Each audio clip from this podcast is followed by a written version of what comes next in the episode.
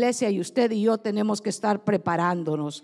Usted y yo tenemos que estar despiertos, no podemos estar tibios, mucho menos fríos espiritualmente. Tenemos que estar vestidos, tenemos que tener aceite en nuestras lámparas para que cuando el Señor venga nos encuentre vigilando. Y no quiere decir que nos va a encontrar, sabe que toda la noche despierto, porque nadie es capaz de hacerlo eso todo el tiempo. Lo que quiere decir es que tenemos que tener la unción, lo que tenemos que tener es la expectación de saber que el Señor no viene por una religión, que el Señor viene por el fruto, que encuentre en su pueblo dispuesto, esperándoles, viviendo en una consagración, esperándole porque sabemos que Él nos ha prometido y porque Él es fiel a cumplir sus promesas.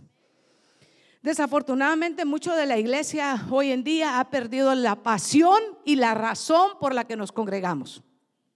Muchos se han convertido en un club social donde llegan a sociabilizar con otros eh, eh, compañeros y no con la verdadera razón, porque usted y yo venimos para ser edificados espiritualmente y para ofrecer sacrificios al Señor. Pero ahora nosotros no ofrecimos, no ofrecemos sacrificios de un cordero, porque el cordero ya lo sacrificó el Padre Celestial, el cordero es Cristo.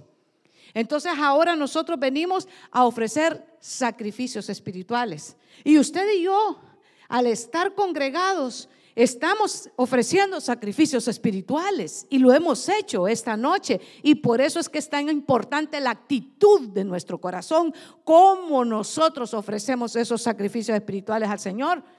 Porque ahí es donde tiene que manifestarse, ¿sabe qué? La pasión con la que verdaderamente venimos a hacerlo, venimos a adorarle, es la razón por la que nos congregamos. Y muchos quieren las cosas fáciles mira, 10 minutos de alabanza es suficiente. Y unos 10 minutos de predicación y de ahí todos nos vamos y punto. Y, se han convertido, francamente, pero dejemos de estar hablando de la gente, ¿verdad? Y vamos a ocuparnos en, en la vida espiritual de nosotros, porque habría mucho de qué hablar y mucho que decir, pero no lo vamos a hacer, porque venimos a edificarnos. Filipenses capítulo 2, verso 11 dice, ocúpense en vuestra salvación con temor y temblor. La palabra ocuparnos en el original griego significa, ¿qué cree usted? Relajarnos. No. La palabra ocuparnos en el original griego significa trabajar. Dígalo conmigo, trabajar. Es trabajar, ocuparse, producir mediante esfuerzo llevar a cabo la obra. Eso significa ocuparnos. ¿Y qué, nos está diciendo el Espíritu Santo a través de esa inspiración en esta escritura? En Filipenses capítulo 2, verso 11, sí, Filipenses 2.11, ocúpense, ocupaos, dice, en vuestra salvación con temor y temblor. Búsquela por favor, y la, y la coloca ahí. Ocupaos en vuestra salvación con temor y temblor. Esa es la palabra que estamos en este momento buscando.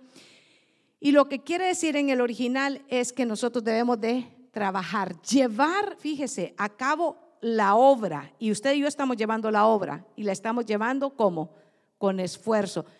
Cierto que cuando estamos en la casa decimos, como que con este frío mejor me quedo viéndolos por, por las redes.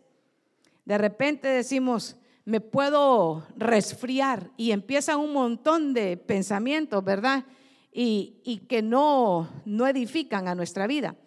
Eso es lo que significa ocuparnos en el original, es, significa trabajar. ¿Cómo se traduce esto a nuestra vida?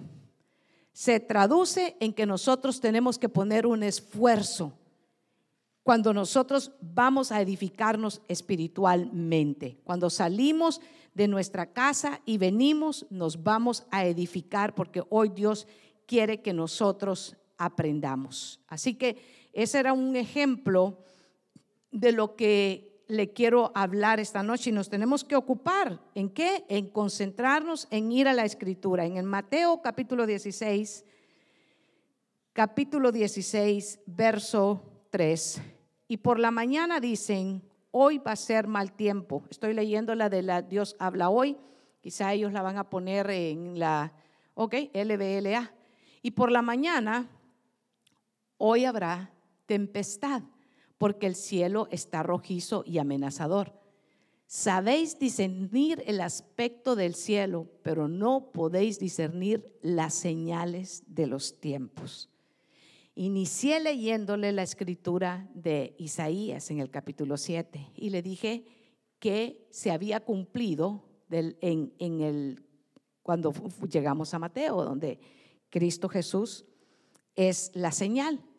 Pero es el mismo, es la misma señal, es Cristo Jesús hablando con los religiosos, hablando con gente en, este momento que les dice que saben discernir las señales de, de el mal tiempo, pero que no, fíjese, no podían reconocer que la señal profética del Padre estaba hablando delante, estaba delante de ellos, el cumplimiento de la señal profética y no lo supieron reconocer.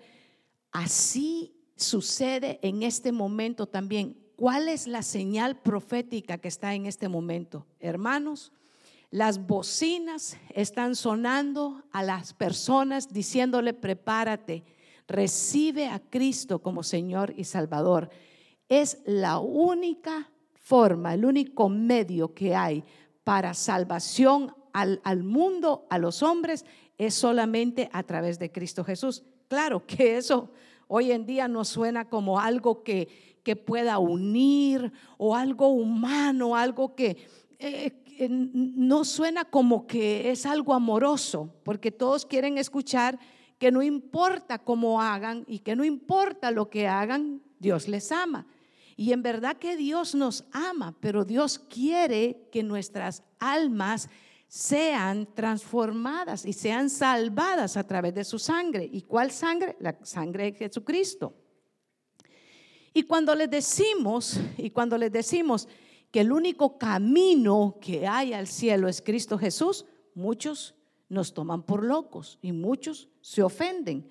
Y muchos dicen, no, eso no es lo que yo quiero escuchar porque han convertido su corazón como un diamante y un corazón endurecido que no quieren recibir las buenas nuevas de salvación.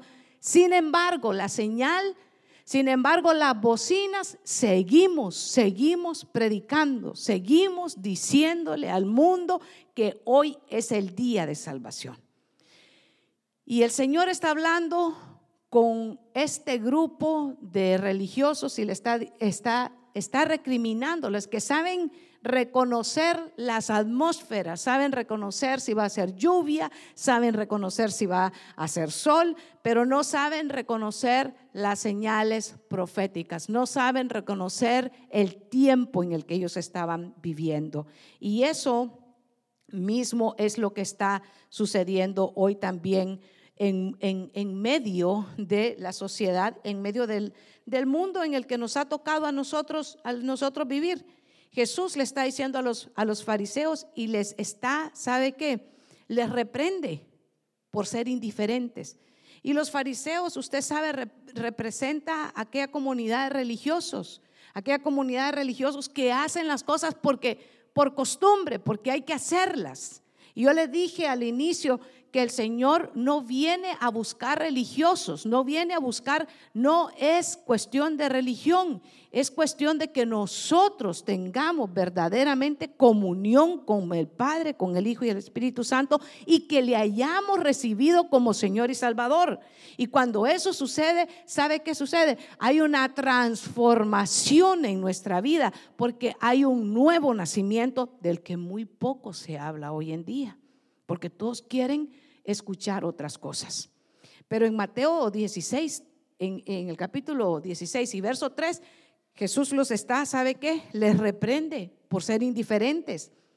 Y el Señor les dice que la, la indiferencia acerca de reconocer o acerca de lo, de lo, de estar conscientes de las señales proféticas de lo espiritual lleva a la tibieza, lleva a la tibieza. La tibieza lleva la frialdad. Y empiezan bien, pero se van poniendo indiferentes. Y de ahí usted les dice, sabes, este, este domingo me voy a ir temprano porque quiero llegar al, al tiempo de la alabanza y la adoración. ¿Para qué vas a llegar tan temprano? Llegate como a eso de las 11, empieza a predicar el pastor, te vas a las 12 y ya estuvo.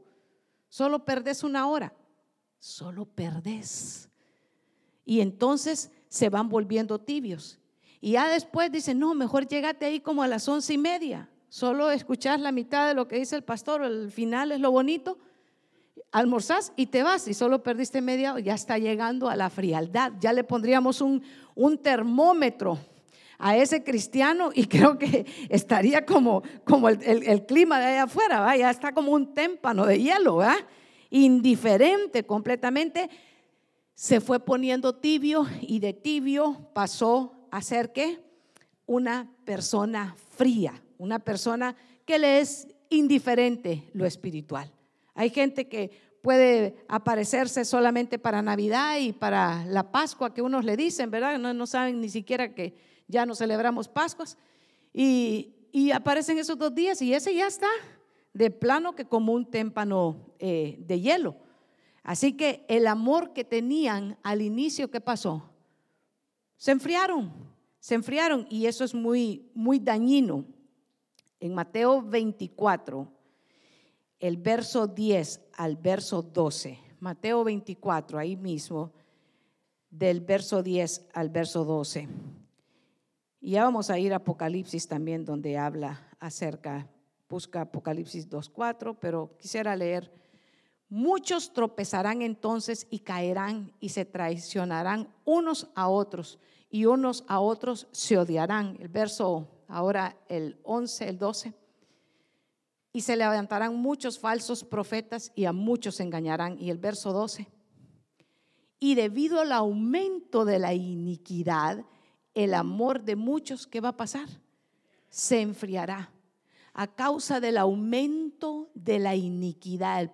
la perversidad va a ser tal que el amor con el que muchos empezaron a servir al Señor se va a enfriar.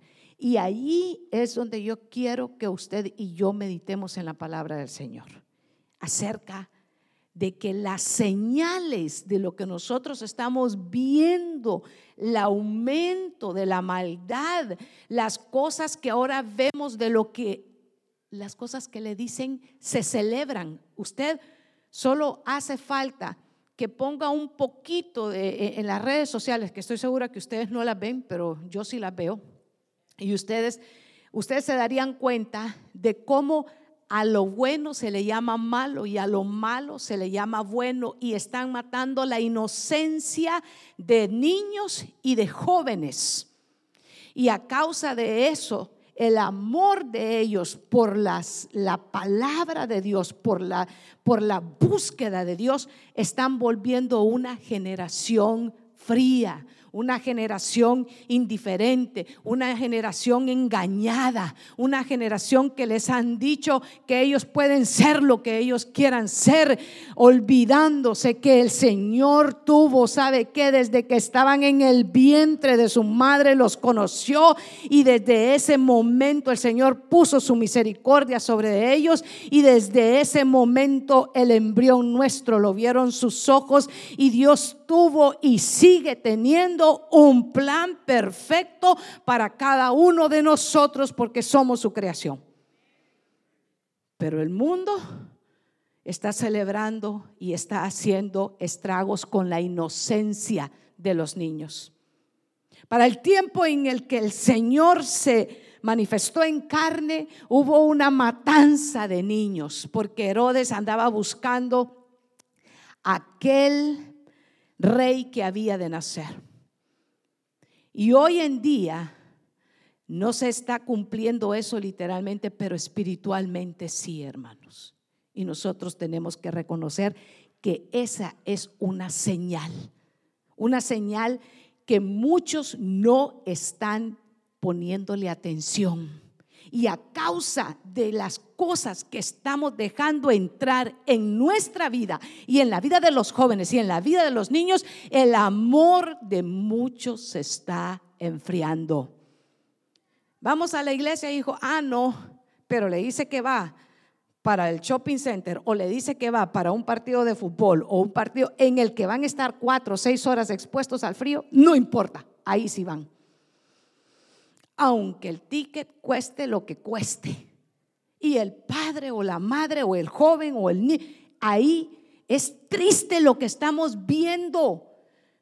Conciertos donde juventud está haciéndose pedazos a causa de lo que están escuchando, a causa de lo que están siendo expuestos. Conciertos donde niños de, nueve años están siendo afligiados señales de los tiempos de los que estamos viviendo, donde el amor de muchos está enfriando, donde ya no queremos escuchar esas cosas, queremos, lo vemos como algo más. No, tenemos que parar y reflexionar y decir, pero ¿qué estamos permitiendo que entre en nuestras casas? El amor de muchos se va a enfriar. Apocalipsis capítulo 2, verso 4. Del verso 2 al verso 5 del libro de Apocalipsis, Revelaciones, como usted lo conozca. Y dice así, yo conozco tus obras, tu fatiga y tu perseverancia, y que no puedes soportar a los malos, y has sometido a prueba los que se dicen ser apóstoles y no lo son, y los has hallado mentirosos. Y el verso pero tengo, sé que resistes con paciencia y por, y por mi causa has soportado maltrato sin darte por vencido. Mire qué precioso. Y el verso 4, pero tengo esto en tu contra, que has dejado a un lado el amor que tenías al comienzo, así que recuerda de dónde has antes Recuerda dónde estabas antes de caer. Cambia y haz lo que hacías al principio. Si no cambias, vendré a ti y te quitaré el candelero de tu lugar. ¿Qué le pasó a esta iglesia? Esta iglesia empezó muy bien porque dice que trabajaban y con mucho esfuerzo. Y fíjese que tenían discernimiento porque podían reconocer los malos. Y aún tenían una, una, una habilidad tan preciosa que el Señor les dio que llegaban gente pretendiendo ser algo y ellos reconocían que no lo eran y les decían, no, ustedes, ustedes definitivamente no, no tienen las señales de apóstol y por tanto no los recibían. Y todo esto tenían ellos en su corazón. Sin embargo, sin embargo, el Señor recrimina algo sobre ellos y les dice, ustedes han perdido su primer amor. Ustedes, ustedes no están con la temperatura con la que antes me buscaban cuando se levantaban de madrugada y buscaban en oración y venía y estaba pendiente de servir, de trabajar, de esforzarse, como dice Filipenses, en la edificación de su vida espiritual, donde no le importaba si era vigilia o si era ayuno, donde no esperaba que fueran los primeros 21 días del año para ayunar, sino que sabía que en medio de la semana, dedicaba un tiempo para ayunar y orar para que Dios estuviera siempre, ¿sabe qué? Escuchando sus oraciones y no siempre pidiendo por nosotros, pero intercediendo por otros que sí tienen también necesidad, porque nosotros tenemos necesidad, pero Dios también pide que nosotros empecemos a interceder por aquellos que tienen necesidad. Y Dios no se olvida porque Dios no es injusto. Dios es un Dios bondadoso que sabe que nosotros tenemos necesidades también. Y Él nos consuela porque Él es nuestro consolador pero habían perdido su primer amor, aquel primer amor que cuando miraban que era el tiempo de ir y de servir al Señor, estaban preparados porque decían, hoy es el día en el que voy a ir a, servir al Señor, donde hasta pongámoslo en el tiempo de nosotros, hermano, en el, en el tiempo actual, donde decían, bueno, ¿y, y qué color van a servir? ¿Y, qué van a hacer? ¿Y, en qué equipo estoy? Y, me mandaron otra vez a los niños y gloria a Dios, para allá voy. Y, me mandaron otra vez al equipo de los, de los de seguridad y otra vez voy para los del... Y me mandaron ahora al equipo de los que limpian y allá voy a ir. Y, pero cuando el amor nuestro se va enfriando, ah, ya la rayan. Solo ahí me mandan. Solo lo mismo. Si yo no lo hago, nadie lo hace. Si, si solo entro y el pastor me dice andase tal cosa, mejor, mejor voy a llegar tarde. Así encuentra otro que lo haga.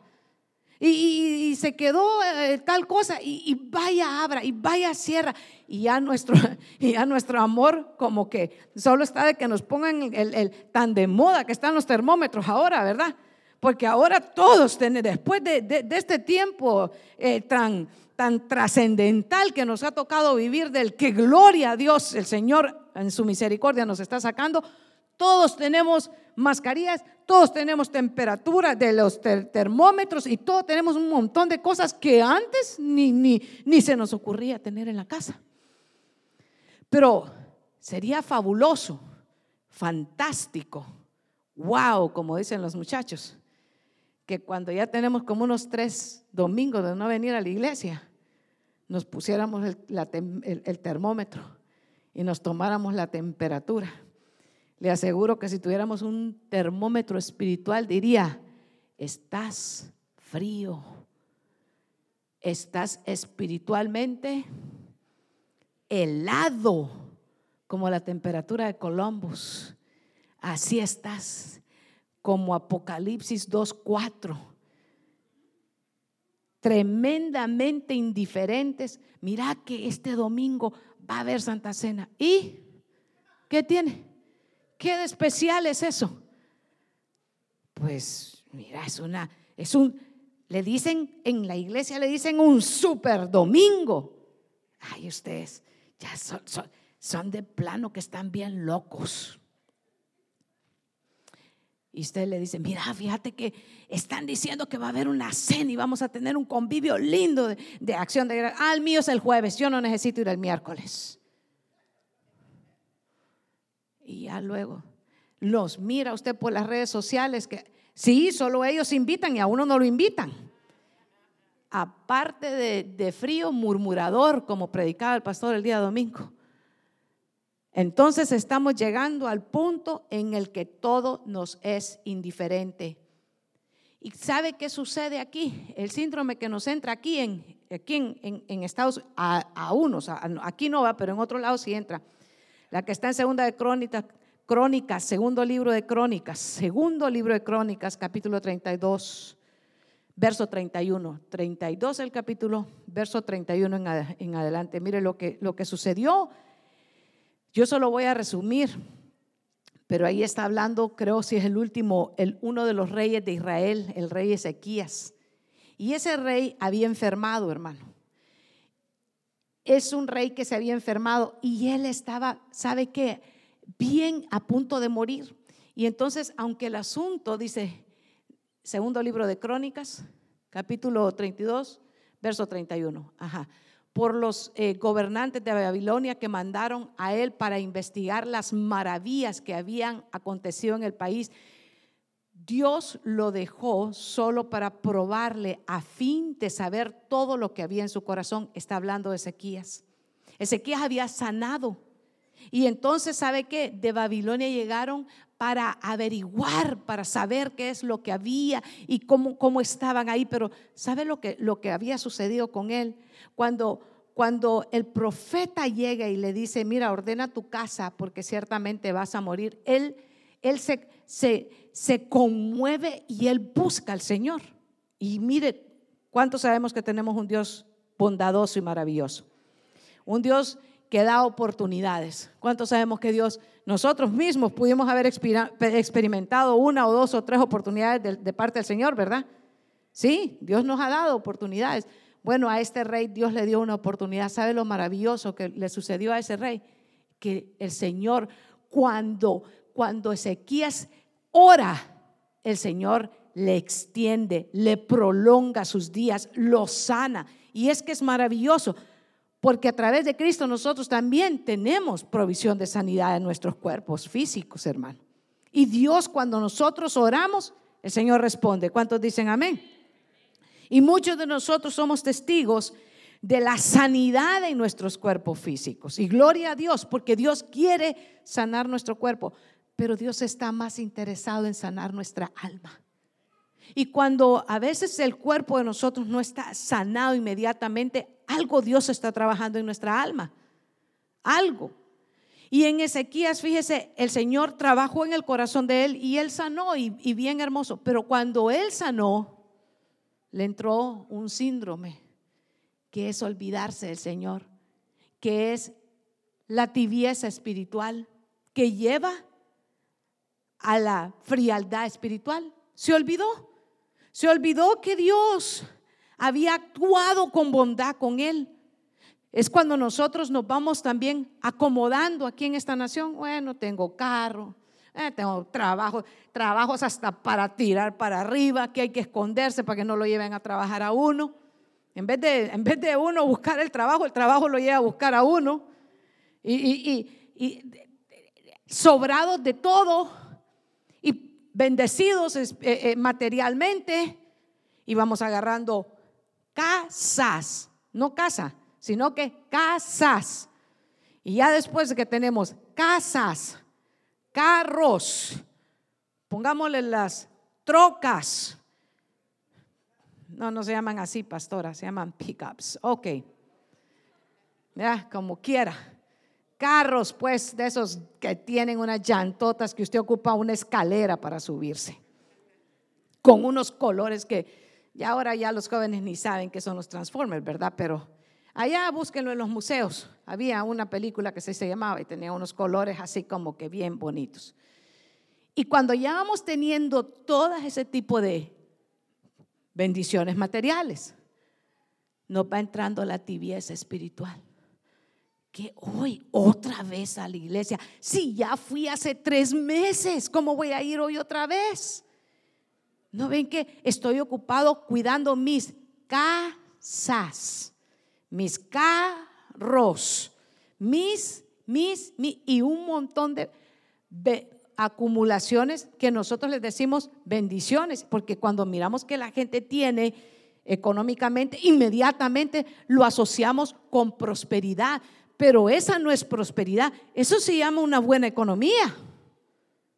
Lo que se llama prosperidad es que tú seas un verdadero adorador del Señor, cuando tu alma está prosperada, cuando te, gozas en la alabanza, te, te gozas en el culto, te, oyes la palabra del Señor y dices, esa promesa es para mi vida. Oh, cuando está predicando y, el, y, el, Señor nos da una palabra y Él dice, yo no he visto un justo desamparado, ni su descendencia va a mendigar pan. Y tú aunque tengas en tu casa, tú dices, esa promesa es para mi vida y para todas mis generaciones. Yo bendigo mis generaciones, van a ser abundante en ellos, pero tú dices, esa abundancia de pan, esa abundancia es palabra, porque no solamente de pan vive el hombre, sino de toda palabra que sale de la boca de Dios. Y la palabra de Dios nos alimenta y la palabra de Dios es la que hace prosperar nuestra alma, porque una vez que la palabra de Dios entra en nuestra alma,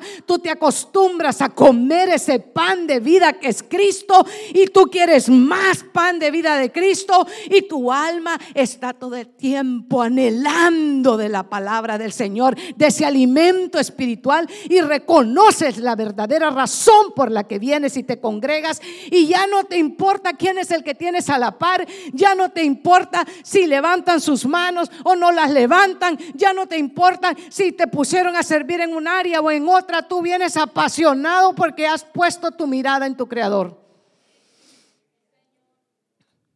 Porque no estás dejando que la tibieza y la frialdad entre en tu corazón. Mire, hermano, hay cosas que conmueven mi corazón y es cuando oigo personas que me dicen, es que yo hace algunos años era diácono y usted lo ve ahora y le dice, ¿y ahora qué? ¿En qué sirves? En nada. ¿Pero por qué?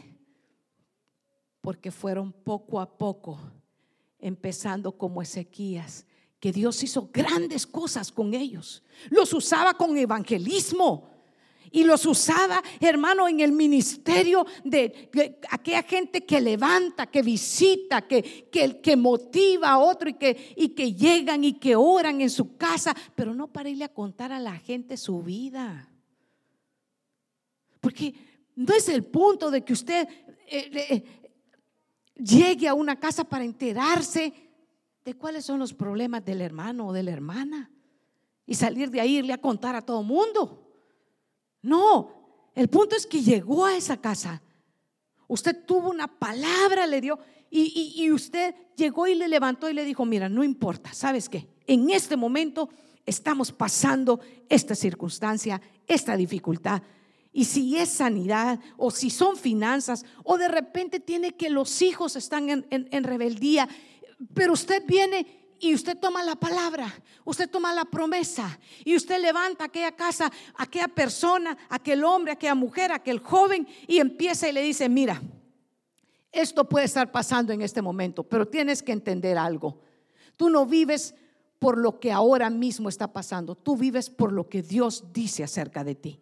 Y en este momento me voy a poner de acuerdo contigo y vamos a orar y vamos a estar constantes en la oración pidiéndole al Señor que su promesa ahora mismo sea en tu vida y que aún en medio de esta debilidad el Señor, como se lo dijo al apóstol Pablo, bástate mi gracia porque mi poder se va perfeccionando en tu debilidad. Y usted le habla a aquella vida que está débil, pero le da esa promesa, le da esa palabra. Y aquella persona por desanimada, por, por enferma, fatigada, como pueda estar en ese momento, oye esa palabra y esa palabra porque no es nuestra palabra, sino que es la palabra de Dios. Y esa palabra de Dios es vida. Y entonces toca aquel corazón y aquella persona empieza a crecer y empieza a creer y empieza a motivar nuevamente su vida espiritual creciendo y diciendo, Señor, no me has desamparado,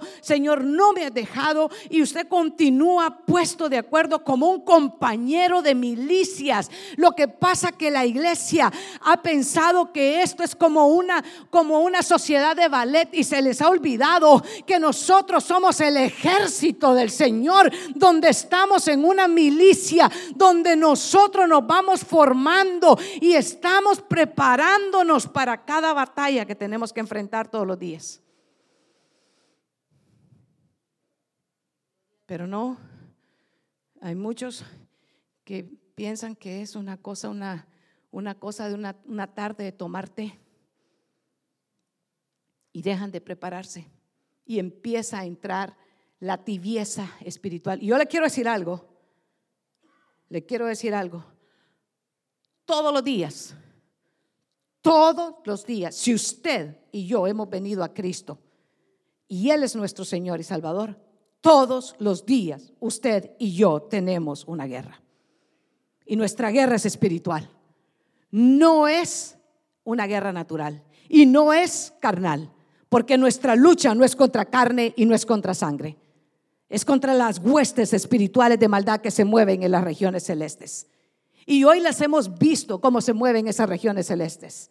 En muchos en desánimo, muchos en frialdad y en tibieza espiritual.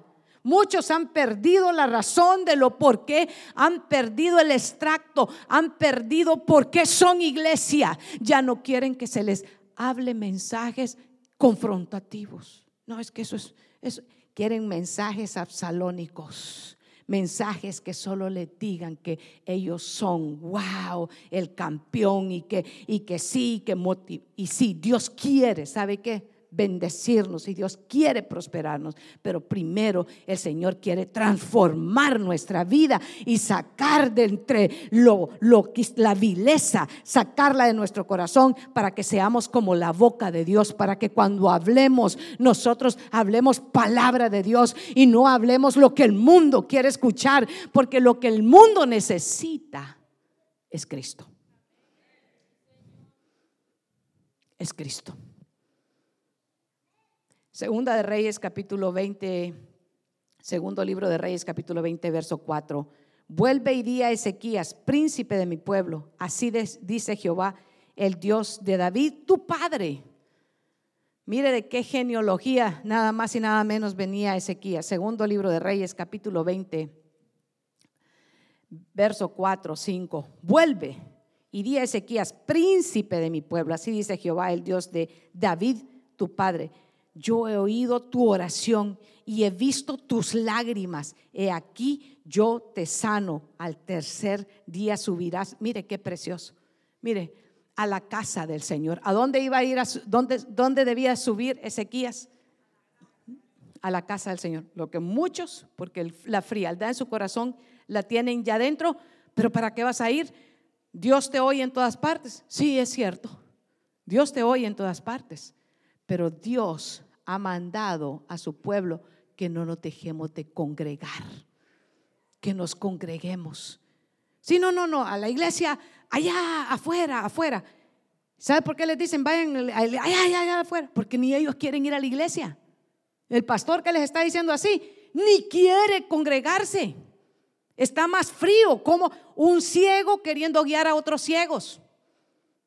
Un mundano queriendo sacar a los que andan buscando de Dios en, la casa. Sáquelos, mándelos para afuera. No, congréguese, busque del Señor y también sea luz afuera de la iglesia. Todas esas son modas que le entran.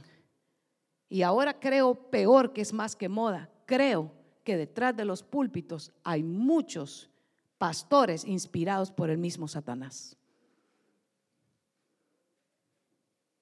Y el que tenga oído para oír, que oiga.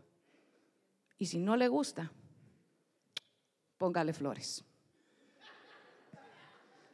Y alábelo porque Él vive.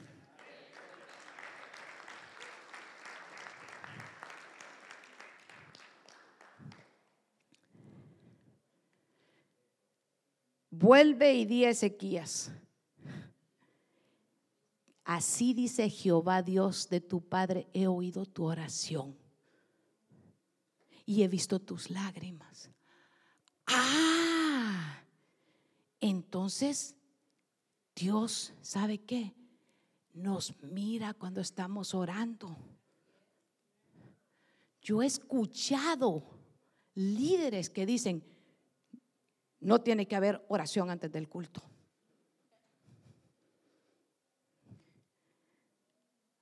Dios de la gloria, digo yo. Este está, por no decirle endemoniado, porque no sé ni qué más decirle. Pero hermano, amado, ore Busque al Señor antes del culto, en el culto, después del culto, en su casa. Búsquelo en todo tiempo. No dice el Señor, orad en todo tiempo. Orad sin cesar. Tenemos que estar en comunión con Dios todo el tiempo. Así que el Señor vio la oración de Ezequías, vio sus lágrimas y él, este clamó al Señor, únase a los tiempos de clamor.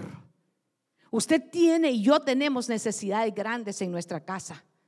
Todos nosotros necesitamos del Señor. Tenemos que buscarlo en los tiempos. Hermano, cuando le digan hay tiempo de oración, usted quiere una señal de frialdad en el corazón de un creyente es que sea indiferente a los tiempos de oración. Ah, pero si le dicen 21 días de ayuno en, los principios del año, sí, apúnteme a mí, como que fuera lotería, hermano, apuntada. Hermano, porque hay que ayunar los, 21 días de, de enero, está perfecto. ¿Y el resto del año qué vamos a hacer? Porque se vuelve como una, ¿sabe qué? Yo lo siento que se vuelve como una religiosidad. No, allá, en, en, enero ayunamos y en, y en diciembre y en, y en julio. No, es que es verano, pastora. Eh, usted tiene que entender que es el tiempo de las barbacoas, usted tiene que entender que, que No, yo no tengo que entender nada. ¿Y acaso que para mí, pues? Si es para Dios. Todo el tiempo. Tiempos en los que nosotros apartamos para Dios. Buscarlo, orar. Cuando oramos, el Señor responde. Él ha dicho, clama a mí y yo te responderé y te mostraré cosas grandes, maravillosas que tú no conoces que a tus ojos todavía no se han manifestado, cosas que ojo no vio, cosas que oído no oyó, son las cosas que Dios tiene preparadas, hermano, pero esas cosas preparadas tenemos que anhelarlas, tenemos que buscarlas, tenemos que decirnos al alma, decirle, no te vas a poner fría, no te vas a poner tibia, yo tengo que ir en aumento como la luz de la aurora que va en aumento hasta que el día es perfecto porque ahora está más cerca nuestra salvación que cuando nosotros creímos y así como el Señor cumplió su promesa de Isaías 7 y la cumplió haciendo en Jesucristo la señal profética de su venida, así también el Señor nos ha dado una promesa a nosotros. Pero hay unos que ya ni siquiera quieren cantar que el Señor viene pronto. Ah, ustedes cantan eso porque están desfasados.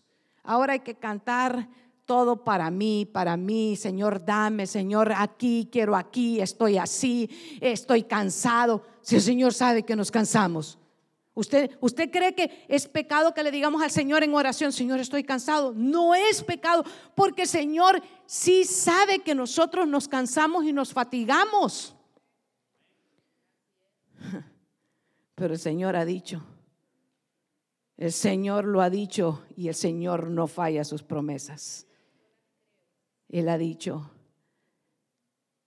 que Él da nuevas fuerzas al que no tiene ningunas. Que los leoncillos, ¿sabe qué? Y los muchachos se fatigan y se cansan, pero los que esperan en Jehová tendrán nuevas fuerzas, levantarán alas como las águilas, correrán y no se cansarán caminarán y no se fatigarán. Muchas veces nosotros, hermano, cuando somos pastores bivocacionales, llegamos y decimos, Señor, si yo no tengo fuerzas, Señor, yo no tengo nada. O usted, yo me identifico con usted que está sirviendo, porque decimos, pero ¿cómo? Si ahora es viernes y estoy súper cansado, estoy súper fatigado, pero usted toma el pan, la palabra, se la come y voltea y dice, Señor, esta es tu promesa. Yo me voy a ir para el culto, yo me voy para la iglesia y tú cumples la parte que a ti te corresponde. Y usted empieza a alabar y usted empieza a adorar. Suban los salmistas y aquellos empiezan, el Señor es mi rey, mi todo. Póngase de pie usted y usted empieza a adorar y usted empieza a leer. Sí, así, así puede hasta brincar usted y usted puede adorar y usted puede. Y usted dice, ya son, ya son las, las 8 y 30, pero ¿cómo? Porque Dios fue Dios, fue su palabra, fue su ministración, fue su unción, fue su presencia.